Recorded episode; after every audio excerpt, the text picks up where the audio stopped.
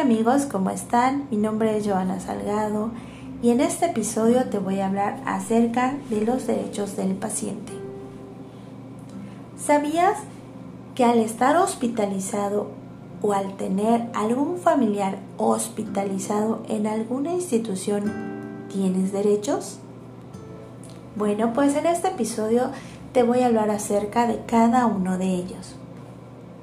El primero de ellos es recibir atención médica adecuada.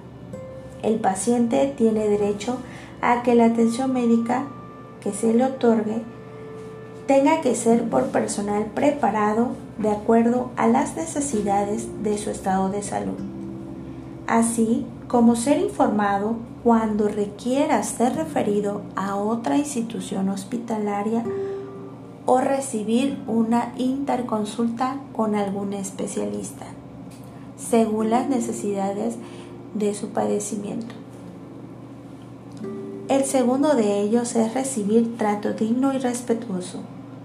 El paciente tiene derecho a que el médico, la enfermera y el personal que le brinda atención médica se identifiquen y le otorguen un trato digno con respeto a sus convicciones personales y morales, principalmente las relacionadas con sus condiciones socioculturales, de género, de pudor y a su intimidad, cualquiera que sea el padecimiento que presente y se haga extensivo a los familiares o acompañantes. ¿Qué quiere decir con esto, queridos amigos? Bueno, que tú cuando estés hospitalizado o tu familiar esté hospitalizado, debe de recibir un trato digno y respetuoso el médico, la enfermera o cualquier personal primeramente debe de identificarse, debe de darte su nombre, cómo se llama, si es enfermera, enfermero, si es médico, si es personal de, de, laboratorio, si es químico biólogo. Ellos de primera instancia deben de identificarse contigo y te deben de explicar qué procedimiento se te va a realizar. También eh, tienen que ser respetuosos en cuanto a tus creencias.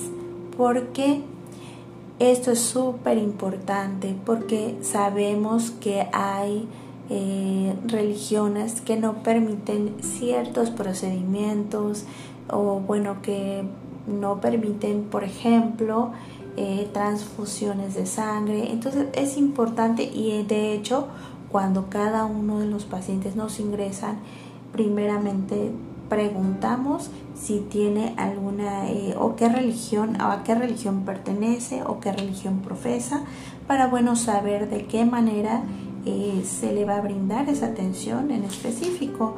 No es que hagamos una discriminación ni nada de eso.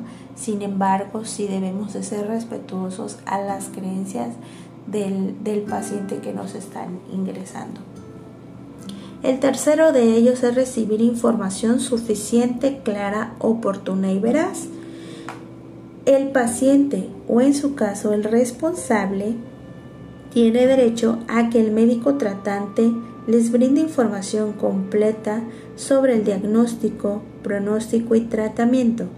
Se exprese siempre en forma clara y comprensible se brinde con oportunidad con el fin de favorecer el conocimiento pleno del estado de salud del paciente y sea siempre veraz, ajustada a la realidad.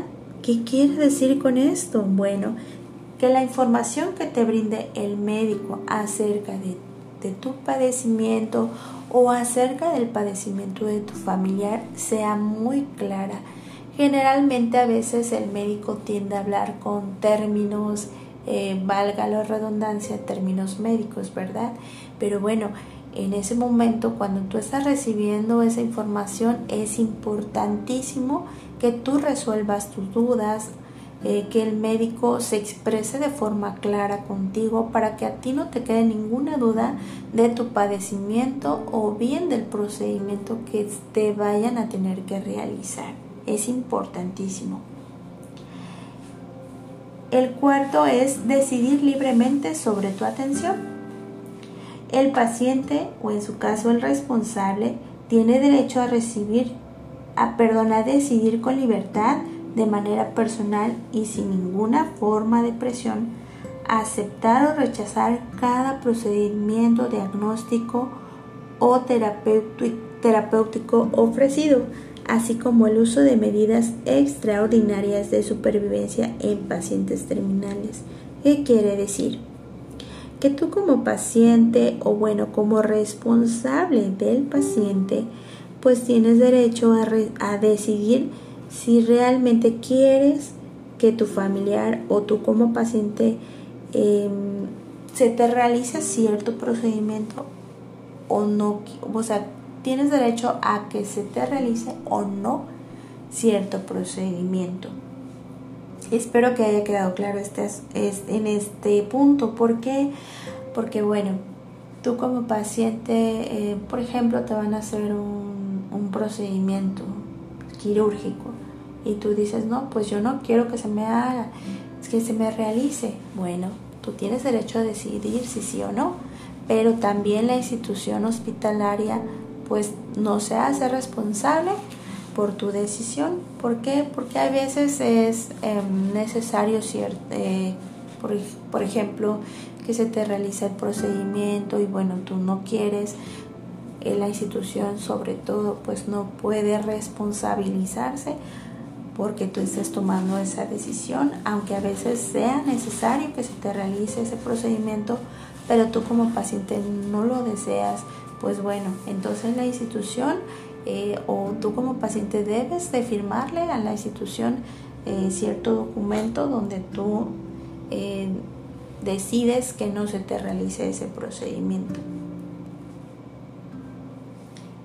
Bueno, el, quinto es otorgar o no tu consentimiento válidamente informado o bueno, también le llamamos otro consentimiento informado. ¿Qué quiere decir?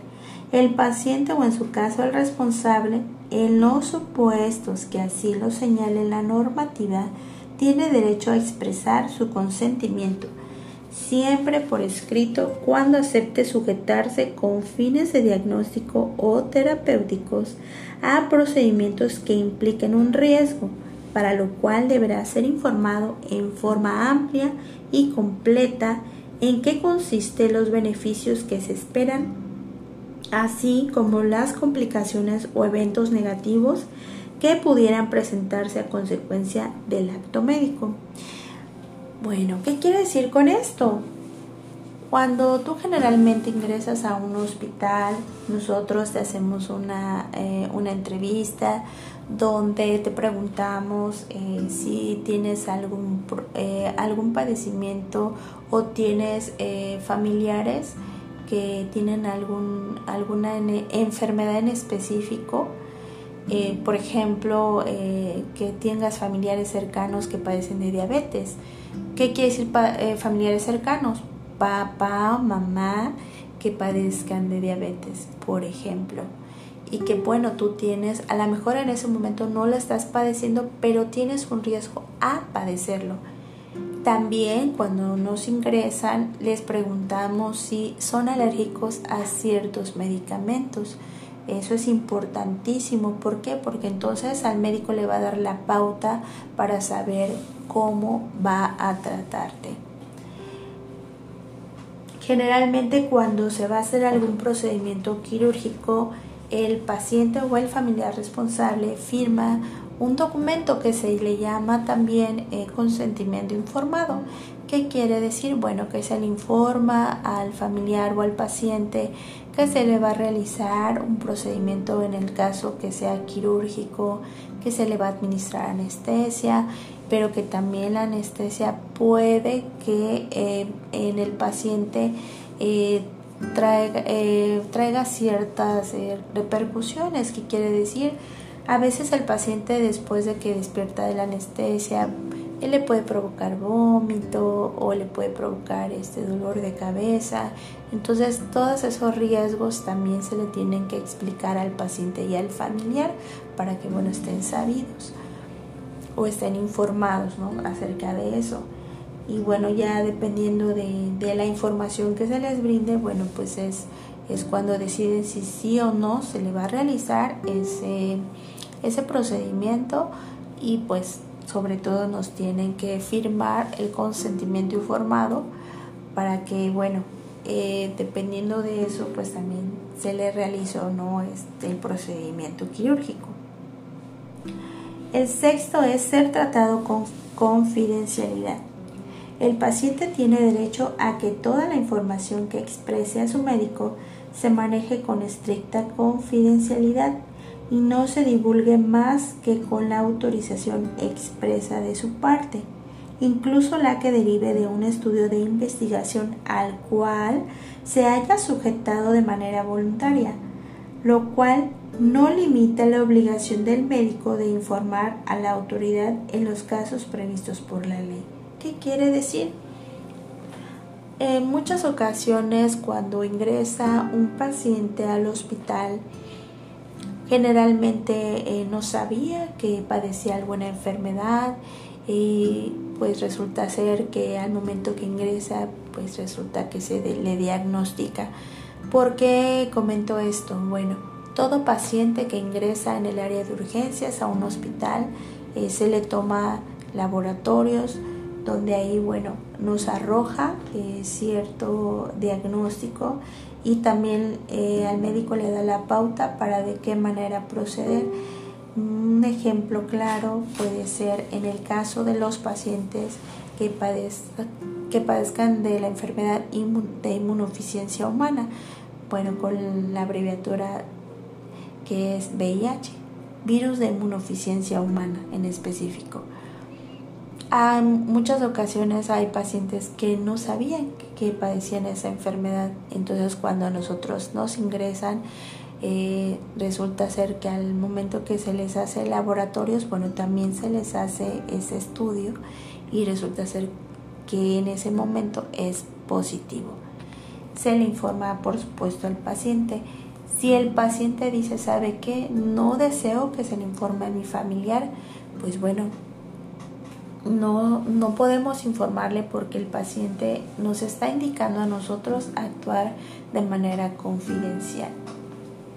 Sobre todo, bueno, en esos casos en específico, bueno, si se le dice al, al paciente de la importancia de decirle a su familiar acerca de su padecimiento, se le otorga, em, se le otorga asesoramiento psicológico, eh, se trata de de convencer que es importante informarle a su familiar, ¿no?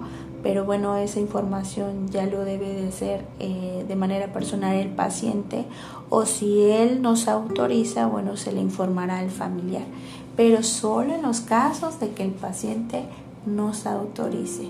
Si no nos autoriza, lamentablemente no podemos informarle al familiar hasta que el paciente nos autorice.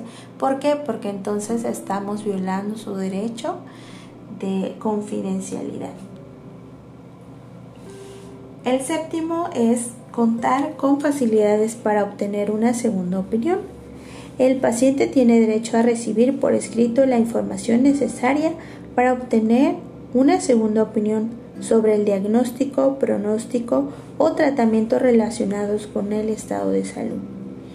¿Qué quiere decir? Bueno, que tú como paciente o como familiar responsable no quedas conforme con el diagnóstico que en ese momento el médico te está otorgando, tienes derecho a pedir una segunda opinión. ¿Qué quiere decir?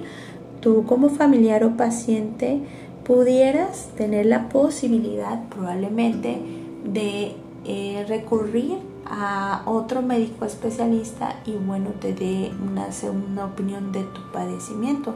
Tienes derecho a hacerlo.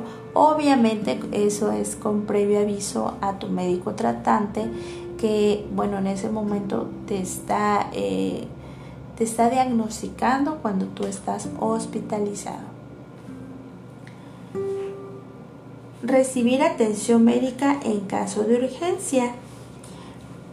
Cuando está en peligro la vida, un órgano o una función, el paciente tiene derecho a, recibir atención de urgencia por un médico en cualquier establecimiento de salud, sea público o privado, con el propósito de estabilizar sus condiciones. Eh, con eso quiere decir que en ninguna institución hospitalaria te pueden negar la atención médica todos aquellos que somos servidores públicos o como, bueno, somos servidores de salud, siempre, nunca debemos de negar la atención médica a ningún paciente. Obviamente siempre y cuando pues tengamos las condiciones para eh, poder atender a ese paciente es súper importante. Pero bueno, generalmente cuando hay instituciones que en específico tengan a, eh, atender al, algún este algún padecimiento en particular, por ejemplo, cuando son hospitales que nada más enfocan a lo que es materno infantil, ¿qué quiere decir con esto? Que nada más atienden embarazos y recién nacidos eh, prematuros. Bueno, esa es una especialidad en específico o hay otros hospitales que son eh, de oftalmología, que es específico de, pues así para dejarlo más claro, específico de los ojitos tratar enfermedades de los ojitos, entonces ahí sí no. Puede a lo mejor que eh, puedan tener un área de urgencias, probablemente te puedan estabilizar si es que, como lo vuelvo a repetir, tienen las condiciones y eh, personal adecuado en ese momento para atender alguna urgencia, pero eh, nada más pueden estabilizar al paciente, pero posteriormente referirlo a alguna institución que sea adecuada para atender a ese paciente o a su padecimiento en específico que esté presentando. El, noveno, eh, el noveno derecho de paciente es contar con un expediente clínico. El paciente tiene derecho a que el conjunto de sus datos relacionados con la atención médica que reciba sean asentados de forma veraz, clara, precisa y legible. ¿Esto qué quiere decir? Bueno, cuando a nosotros ah, eh, nos ingresa un, paciente, ah, realizamos lo que le llamamos un expediente clínico. Bueno, es donde nosotros vamos recaudando toda la información de nuestro paciente eh, donde recaudamos en la hoja de ingreso, que es donde vienen los datos personales del paciente, eh, si se le realizaron laboratorios, si se le se realizaron algún ultrasonido, algún este, placa de rayos X, etcétera, etcétera. Entonces todo eso lo vamos recabando nosotros en una carpetita. ¿Y por qué lo hacemos? Bueno, porque como bien sabemos, en un hospital funcionamos las 24 horas y eso quiere decir que pues cambiamos de turno, ¿no? Turno de la mañana, turno de la tarde, turno de la noche, turno de jornada acumulada, que eso implica sábado y domingo, y bueno, X o Y. Entonces, todo ese expediente lo vamos recaudando, ¿por qué? Porque bueno, el el siguiente turno o el siguiente médico tratante pues tenga una noción de lo que se le ha realizado al paciente, de cómo se le ha atendido, o sea, tener un antecedente para que esto también eh, darle continuidad y seguimiento al paciente eh, de forma veraz y oportuna. Para eso nos sirve el expediente clínico. El, último derecho es ser atendido cuando se inconforme por la atención médica recibida. El paciente tiene derecho a ser escuchado y recibir respuesta por la instancia correspondiente cuando se inconforme por la atención médica recibida de servidores públicos o privados. Asimismo, tiene derecho a disponer de vías alternas a las judiciales para tratar de resolver un conflicto con el personal de salud. Bueno, como lo especifica claramente, eh, si el paciente o el familiar responsable considera que la atención médica en alguna institución hospitalaria no ha sido adecuada o bien eh, considera que ha sido una negligencia médica, pues por supuesto que el, el paciente o el familiar pues tiene derecho acudir a las instancias correspondientes para hacer la denuncia y bueno, esas instancias obviamente van a hacer una van a hacer una investigación para saber si realmente fue una negligencia o el por qué se le está negando la atención médica al paciente y bueno, todas esas situaciones legales que conllevan el que un paciente pues se queje por la atención médica o bien eh, o recurra a instancias legales. Y bueno, estos son los derechos del paciente. Por supuesto que tú puedes consultarlos en internet. Esto es una información eh, que, está, que está a la mano de cada uno de nosotros. Espero que esta información haya sido de tu agrado, te ayude también. Probablemente en esos momentos tengas algún familiar hospitalizado y pues bueno, a lo mejor y no está recibiendo la atención adecuada o a lo mejor este probablemente no te haya gustado cómo han tratado a tu familiar o consideras que te hayan dado un, un trato este que no te hayan dado un trato respetuoso o te hayan discriminado, pues espero que estos derechos te ayuden a ti para resolver tu problema y poder proceder como más como más lo requiera y como tú eh, consideres que debes de proceder. Y bueno, me despido de ustedes. Muchas gracias por escucharme. Les vuelvo a repetir, espero que esta información haya sido de, de tu agrado, pero sobre todo te ayude mucho. Que estés muy bien, cuídate mucho y por favor, cuídate. Hasta pronto.